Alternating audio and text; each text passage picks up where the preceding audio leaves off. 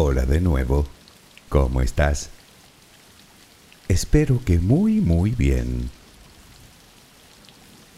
A los seres humanos nos encantan las leyendas. Sentimos verdadera debilidad por ellas. Y si están envueltas en un halo de profundo misterio, mejor que mejor. El monstruo del lagonés, el triángulo de las Bermudas, el dorado, el área 51, Prueba de ello es que existen infinidad de programas de televisión, debates, documentales, realities que nos hablan de todo eso y que gozan de una gran popularidad. En cualquier caso es absolutamente natural. Somos una especie tremendamente curiosa y no podemos evitar que nos atraiga lo desconocido, lo secreto, lo oculto,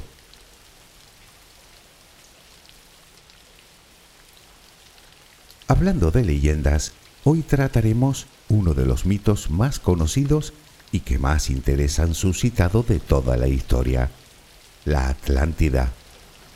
Supongo que habrás oído hablar de ella. Lo cierto es que ha sido un tema bastante recurrente en una gran cantidad de novelas, de películas o cómics.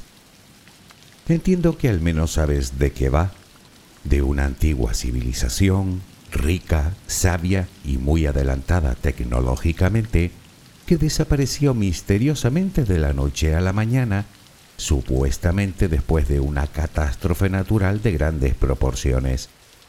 La pregunta es, ¿hay algo de verdad en todo eso?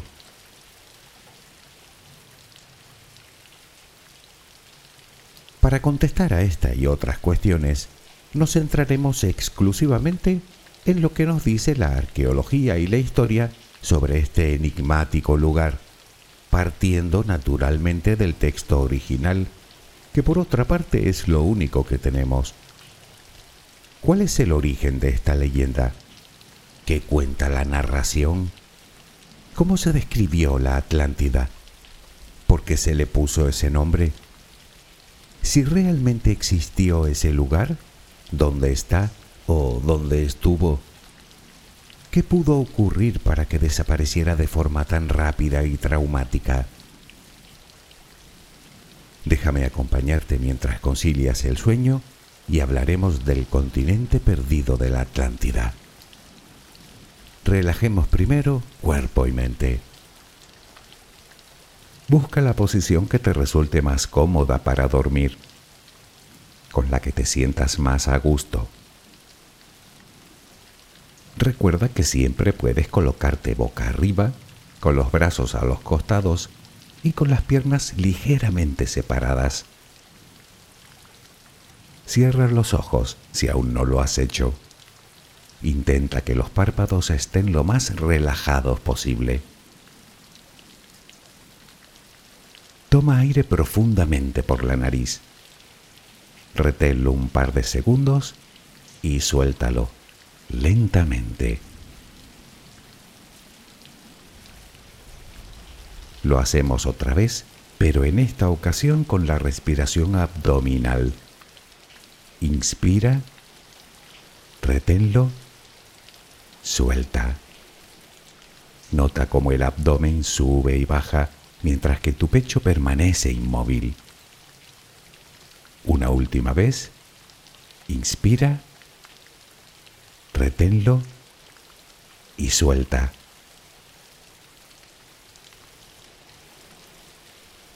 Ahora intenta visualizar el aire que inhalas como si fuera luz. Con cada inspiración entra un poco de luz en tu interior y con cada exhalación sale todo lo que intoxica tu vida, todo lo que contamina tu mente y tu espíritu. Inhalas luz, exhalas malos pensamientos, preocupaciones, estrés, ansiedad. Cada vez tu cuerpo se va inundando más y más de esa luz, blanca, serena, purificadora. Poco a poco cada rincón de tu interior se va iluminando hasta que te conviertes en luz. Todo tu cuerpo es luz. Continúa respirando normalmente, sin forzarlo, a tu propio ritmo. Inhalas luz, exhalas luz.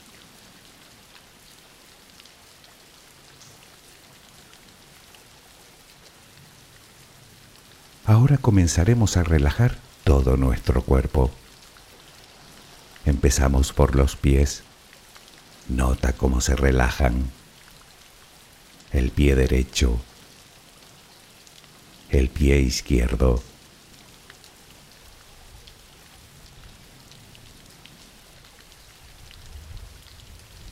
Centra tu atención ahora en las piernas. Siente su peso tobillos, pantorrillas, muslos. Nota cómo se relajan. Pierna derecha, pierna izquierda. Ambas quedan completamente relajadas.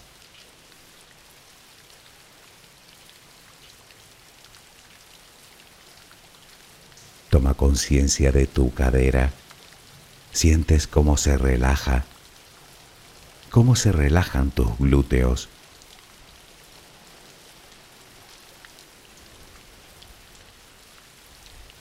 Piensa ahora en tu abdomen que sigue balanceándose con cada respiración. Nota cómo se relaja también.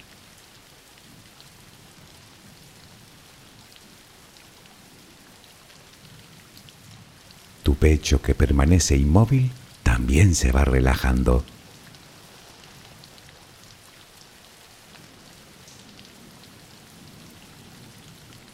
Siente ahora tu espalda. Sientes que cada vez pesa más y más. Desde la cadera hasta el cuello, todos los músculos de la espalda quedan completamente relajados. Notas como ya no hay tensión en ella.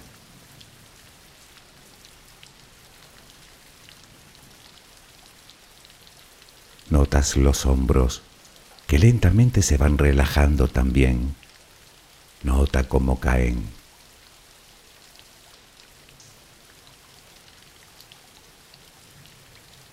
Presta atención ahora a los brazos. Tu brazo y antebrazo derecho tu mano derecha, los dedos de esa mano. Todo queda relajado. Tu brazo y antebrazo izquierdo, tu mano izquierda, los dedos de esa mano. Notas el peso de ambas extremidades.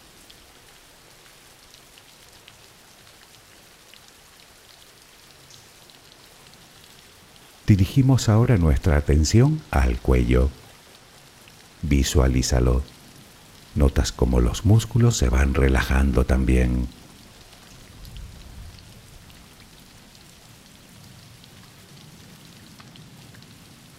La mandíbula, las mejillas, los labios, la frente, el cuero cabelludo, todo queda completamente relajado.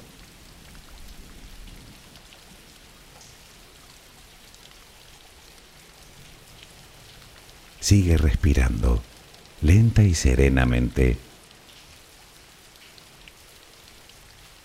Con cada respiración sientes como tu cuerpo se va relajando más y más.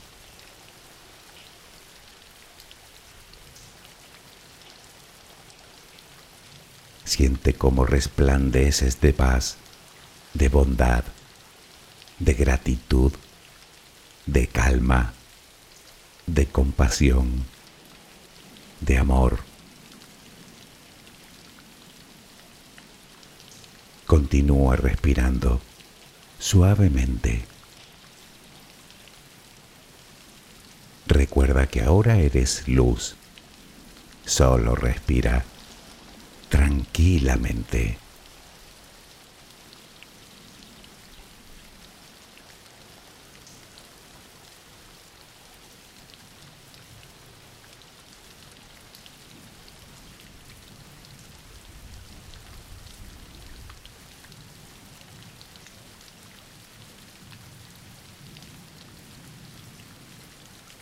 El primer texto en el que se menciona el mito de la Atlántida y en el que se basan todas las historias y leyendas posteriores es en los diálogos de Timeo y Critias, escritos en el siglo IV antes de nuestra era por uno de los filósofos más insignes de la antigüedad, Platón. En dichos textos narra la guerra entre la Atenas prehelénica y los atlantes y describe a esta supuesta civilización y el mundo en el que vivía.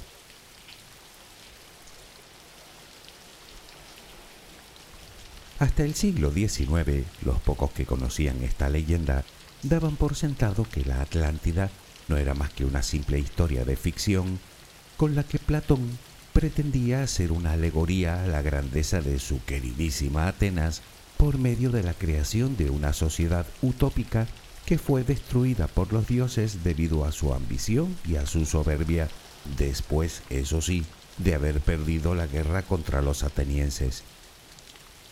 Hoy en día la mayoría de autores siguen creyendo que esta historia no es más que un relato sacado de la imaginación del filósofo, algo así como una metáfora con moraleja incluida que pretendía mostrar que el ansia desmedido de poder y de riqueza solo conduce a la destrucción sin embargo, otros piensan que en dicho relato sí que podría haber al menos una parte de verdad.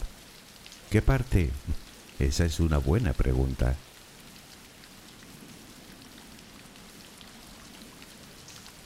Pero primero, ¿qué sucedió en el siglo XIX para que esta leyenda cobrara importancia?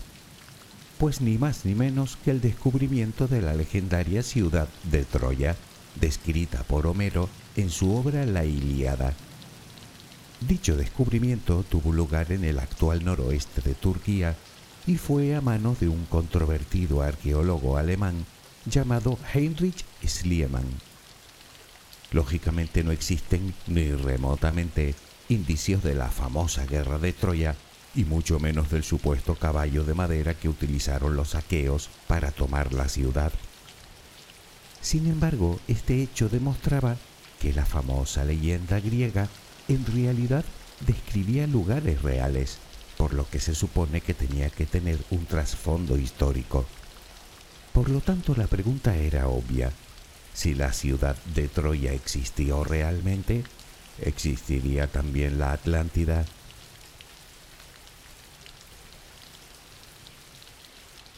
Aproximadamente una década después del descubrimiento de Troya, el escritor estadounidense Ignatius Donnelly publicó una obra titulada La Atlántida, el mundo antediluviano. Es a este autor precisamente a quien se le considera el padre de la Atlántida moderna. Aunque vaya por delante que este tipo no era lo que se dice de fiar, en tanto en cuanto se pasó gran parte de su vida difundiendo bulos y teorías conspiratorias, como por ejemplo que Shakespeare nunca había existido. ya ves, la historia se repite. Sea como fuere, luego vinieron otras obras de gran prestigio, como 20.000 leguas de viaje submarino de Julio Verne, que sumado a todo lo anterior, haría que la leyenda de la Atlántida volviera a estar en boca de todos, despertando el interés de gran número de científicos y aficionados. Desde ese momento, poco a poco fue ganando en importancia, pasando a ser uno de los tesoros más buscados por arqueólogos, eruditos e historiadores de todo el mundo.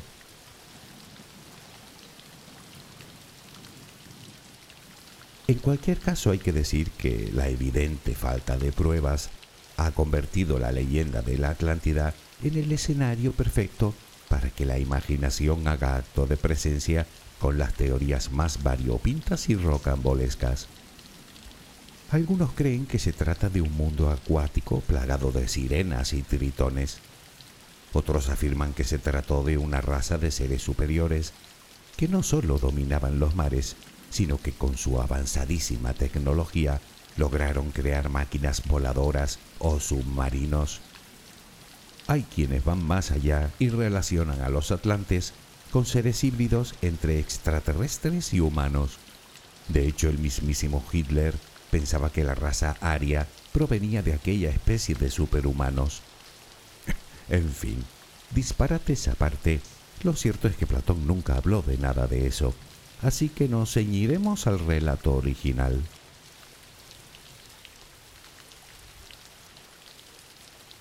Vayamos al principio. ¿Cómo supo Platón de este lugar? En el texto, el protagonista, Critias, un sofista griego que murió varias décadas antes del nacimiento de Platón, afirma que esta historia se la contó a su tatarabuelo, un tal Solón, otro poeta griego, y que a su vez a este se la contó un sacerdote egipcio que le narró unos hechos acaecidos nada menos que nueve mil años antes. De todo esto se desprende un hecho fundamental. Platón en ningún momento vio la Atlántida, ni siquiera conoció a los protagonistas de su propia obra. Además, no solo no explica cómo le llegó a él la historia, sino que narra hechos que supuestamente sucedieron muchísimo tiempo antes de su nacimiento.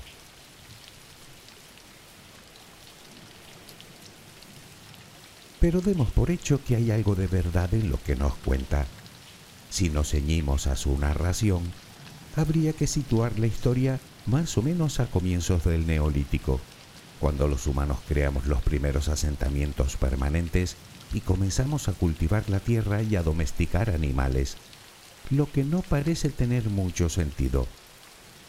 Para dar cierta verosimilitud a la leyenda, tendríamos que retroceder como mucho hasta la edad del bronce, es decir, hacia el tercer milenio antes de nuestra era, donde podemos situar el antiguo Egipto protodinástico, los sumerios, los acadios, la Grecia prehelénica, la civilización minoica, además de las primeras rutas comerciales por el Mediterráneo.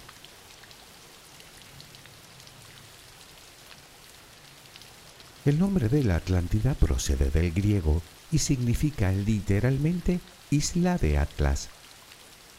El mito cuenta que el dios del mar, Poseidón, se enamoró de una mortal llamada Clito.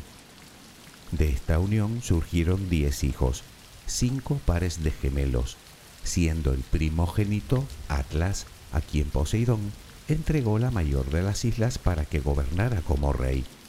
De ahí que Atlántida recibiera ese nombre y que el mar que la rodeaba se llamara Atlántico. En cualquier caso, no debemos confundir a este Atlas con el titán que lleva el mismo nombre y sobre el que recaería la responsabilidad de sostener el cielo sobre sus hombros.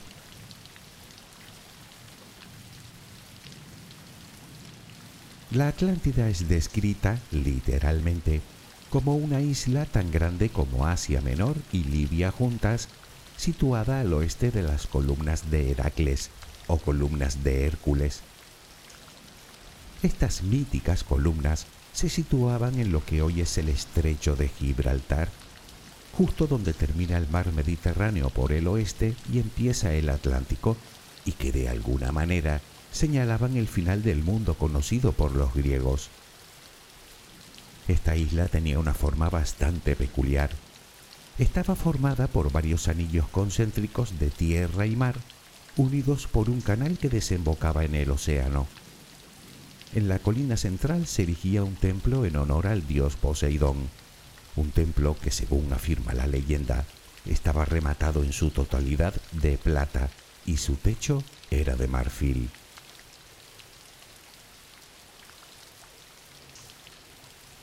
Según se cuenta, la Atlántida era una isla paradisiaca, con gran cantidad de recursos, con tierras fértiles que los atlantes cultivaban, donde domesticaban animales y en la que producían abundante madera y metal. En las ciudades habían baños, gimnasios, hipódromos, templos, puentes y grandes puertos. En cuanto a sus habitantes, parece ser que empezaron siendo ciudadanos pacíficos, humildes y solidarios.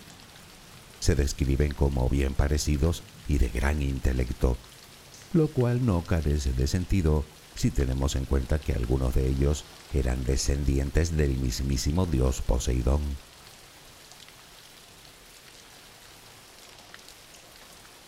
Los atlantes prosperaron en la abundancia durante generaciones Sin embargo, la paz que reinó durante tanto tiempo, un buen día se iría al traste.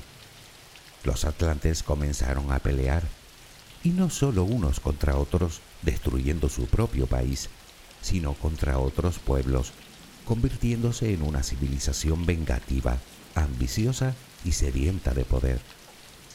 Crearon un enorme ejército, una gran flota de barcos de guerra y comenzaron a conquistar a las poblaciones vecinas del Mediterráneo, iniciando así una belicosa política de expansión hacia Europa y Asia, que los llevaría a controlar los pueblos desde Libia hasta Egipto y Tirrenia, lo que viene a ser Italia central. Según escribe Platón, cuando los atlantes trataron de someter a Grecia, fueron derrotados por los atenienses. Este giro violento que habían dado los habitantes de la Atlántida enfureció a los dioses que decidieron castigarlos con un cataclismo, parece ser que con terremotos e inundaciones. Y así, según cuenta Platón, en solo un día y una noche terribles, la Atlántida se hundió en lo más profundo del mar.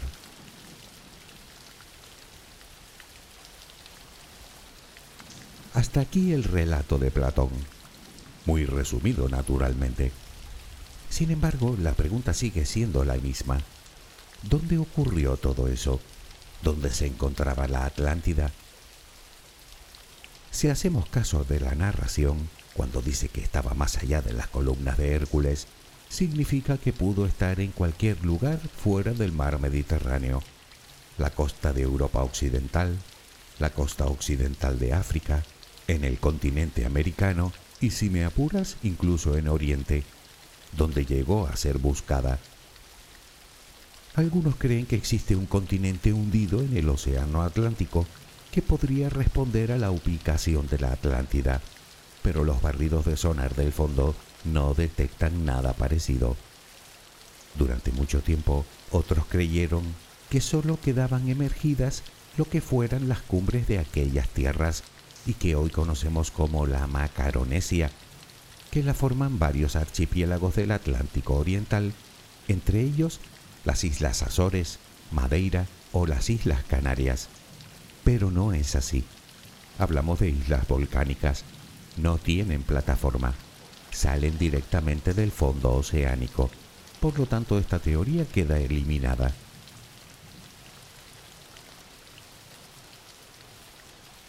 Buscar la Atlántida con los datos disponibles es como buscar una aguja en un pajar. Pero seamos lógicos.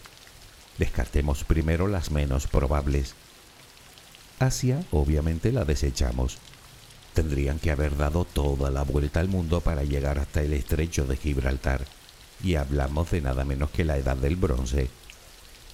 En cuanto a América, algunos han elucubrado que podría haberse asentado en los Andes pero supongo que es otra teoría que podríamos descartar.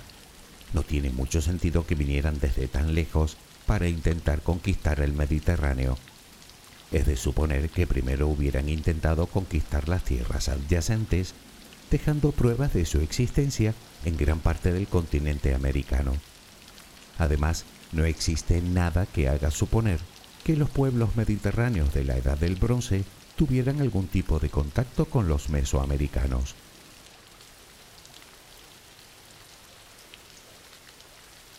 ¿Y qué hay del Mediterráneo?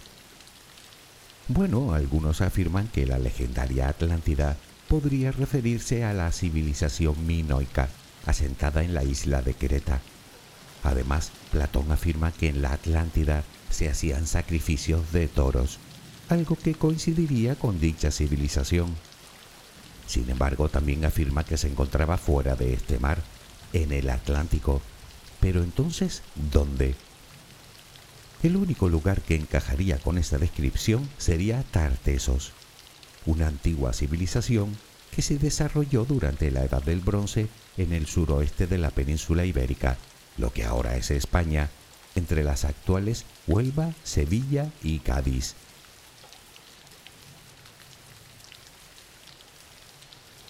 Esta civilización probablemente tuvo como eje el río Guadalquivir, que los griegos pudieron llamarlo río Tartesos.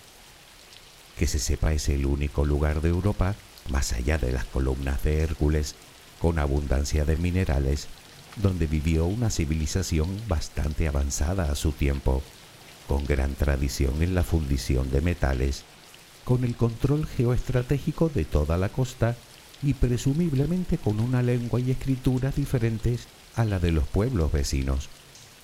Y podría haber alguna que otra coincidencia más.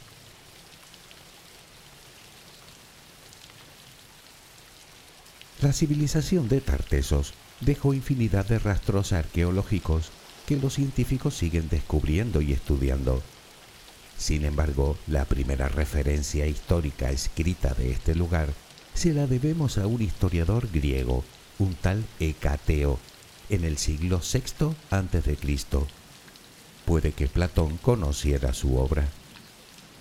En segundo lugar, hay evidencias científicas de la destrucción de algunos asentamientos tartesios por un tsunami varios siglos antes de nuestra era, concretamente en lo que hoy es el Parque Nacional de Doñana, uno de los humedales más grandes de Europa, situado precisamente en las provincias andaluzas de Huelva, Sevilla y Cádiz, y que no solo pudo ser el centro de esta civilización, sino que en aquellos tiempos podría haber sido una isla separada del continente con un canal navegable a su alrededor.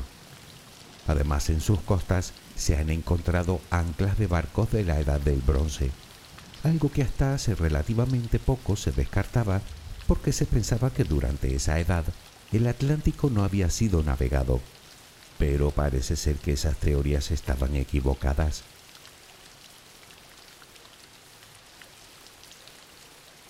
Obviamente relacionar Tartesos con la Atlántida es cuando menos arriesgado pues no hablamos más que de algunas coincidencias que no prueban nada, lo que nos lleva a una cuestión. Veamos. Está claro que el relato de Platón tiene muchísimas incongruencias y datos imposibles de casar, por lo que la veracidad histórica se desvanece. Me refiero desde la fecha que propone hasta que la historia fue contada por un sacerdote egipcio, algo que parece poco probable puesto que no existen fuentes egipcias de dicho relato. Tenemos también la supuesta victoria de los atenienses, o la descripción de la orografía de la zona, o la forma en la que desapareció. Lo que nos lleva a una pregunta. ¿Uniría Platón varios hechos aislados en una sola narración? Hechos que por alguna razón se quedarán grabados en la memoria de las generaciones. ¿Crearía Platón su propia historia partiendo de narraciones que pasaron de padres a hijos, aportándole además elementos de su propia cosecha, como por ejemplo rasgos de la mitología griega. Analicemos esto.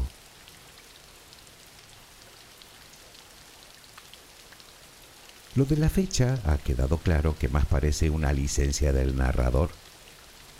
En cuanto a la supuesta guerra, en la que los atenienses resultaron vencedores, debemos partir del hecho de que la Grecia antigua comenzó siendo una amalgama de ciudades-estado que luchaban incansablemente unas contra otras. De muchas de ellas te sonarán sus nombres, Atenas, Esparta, Argos, Olimpia, Corinto. Por otra parte tenemos a los minoicos, que fueron un rival importante para la Grecia prehelénica continental. Sin embargo, la guerra que parece más probable pudo ser con el mayor y más poderoso enemigo de los griegos, el imperio persa. Algunos estudiosos creen que Platón se refiere a la batalla de Maratón en el 490 a.C., en la que los atenienses obtuvieron una brillante victoria frente a las tropas de Darío.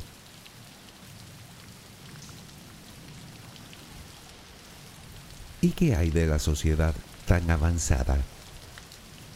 Bueno, hay que entender que las distintas edades del hombre no han sucedido de forma simultánea en todo el mundo. Es hoy en día, en pleno siglo XXI, y aún existen comunidades remotas que continúan viviendo en el neolítico. Imaginemos por un momento que viajamos en el tiempo y que traemos hasta nuestros días a un habitante del siglo I de nuestra era. Para esa persona nuestro mundo estaría gobernado por la magia y un simple televisor, o un smartphone o cualquier automóvil serían obra de los dioses, cuando menos.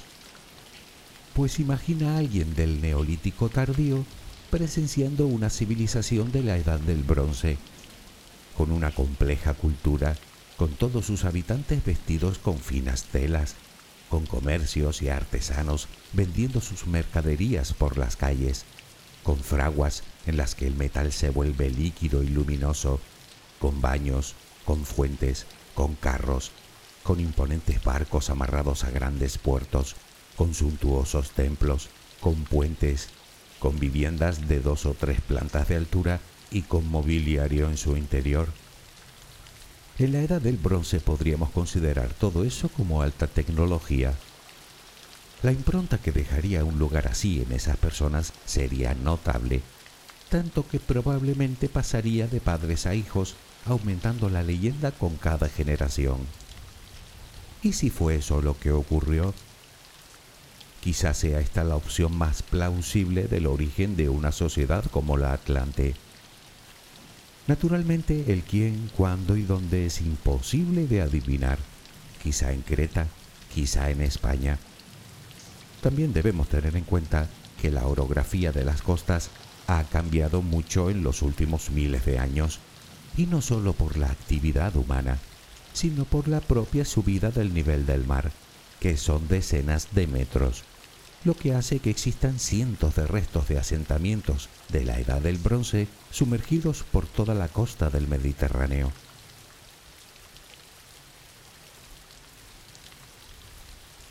Nos queda que hablar del súbito final de la Atlántida, tal vez el hecho más importante de toda la historia, y puede que fuera el que a la postre inspirara el propio mito.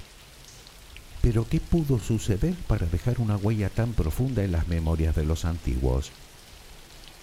Casi todos los estudiosos del tema coinciden en una gran catástrofe natural que hasta los egipcios registraron en sus crónicas. Hablamos de una descomunal erupción volcánica en una isla llamada, según los griegos, Tera, en el mar Egeo, a unos 120 kilómetros de Creta. Hoy en día se le conoce como Santorini. Dicha erupción tuvo lugar sobre el 1600 a.C. y tuvo que ser verdaderamente catastrófica, comparable a la erupción del volcán Krakatoa en 1883. Por cierto, mira qué casualidad, el mismo año en el que Donnelly publica su obra de la Atlántida.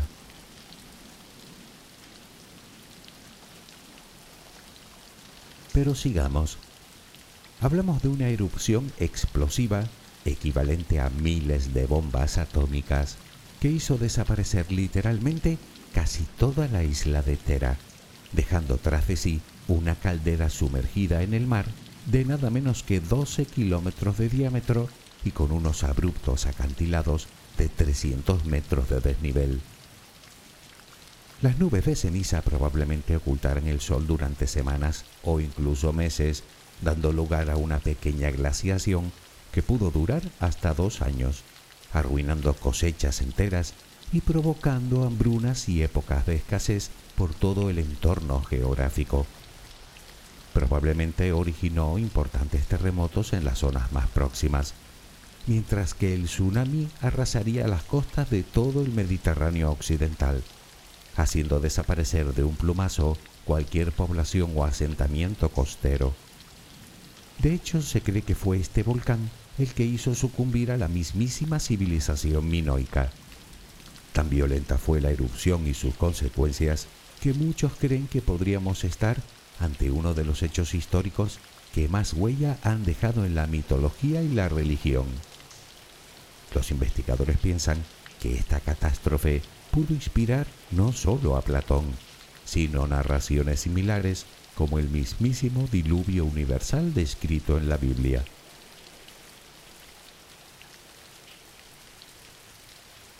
Tal vez pensabas que te iba a dar una respuesta concreta a este mito y que te iba a desvelar lo que infinidad de estudiosos no han logrado en todo un siglo. Pues de veras que lo siento. Mucho me temo que podríamos pasarnos semanas hablando de la Atlántida sin llegar a ninguna conclusión definitiva. Y es que debemos partir de un dato fundamental. No hay evidencias científicas de nada. Solo disponemos de unas ruinas aquí, de unos geoglifos allá y de algunos hechos históricos. Solo pruebas circunstanciales que dejan mucho margen a la interpretación. Lo diga quien lo diga, no existe un lugar con un cartel así de grande que diga aquí estuvo la Atlántida. Y de hecho, si realmente existió ese lugar, lo más probable es que ni siquiera tuviera ese nombre, ni sus habitantes se llamarían a sí mismos Atlantes. La pregunta es, ¿llegaremos algún día a desvelar el misterio? ¿Quién sabe? Puede que sí, puede que ya lo hayamos descubierto y no nos hayamos enterado o puede que no lo logremos nunca. Igual sería lo mejor. Piénsalo, así tendríamos una excusa para seguir soñando, imaginando, conjeturando, lo cual desde mi punto de vista suena incluso más divertido. ¿No te parece? Espero que tengas una maravillosa jornada, que descanses. Buenas noches.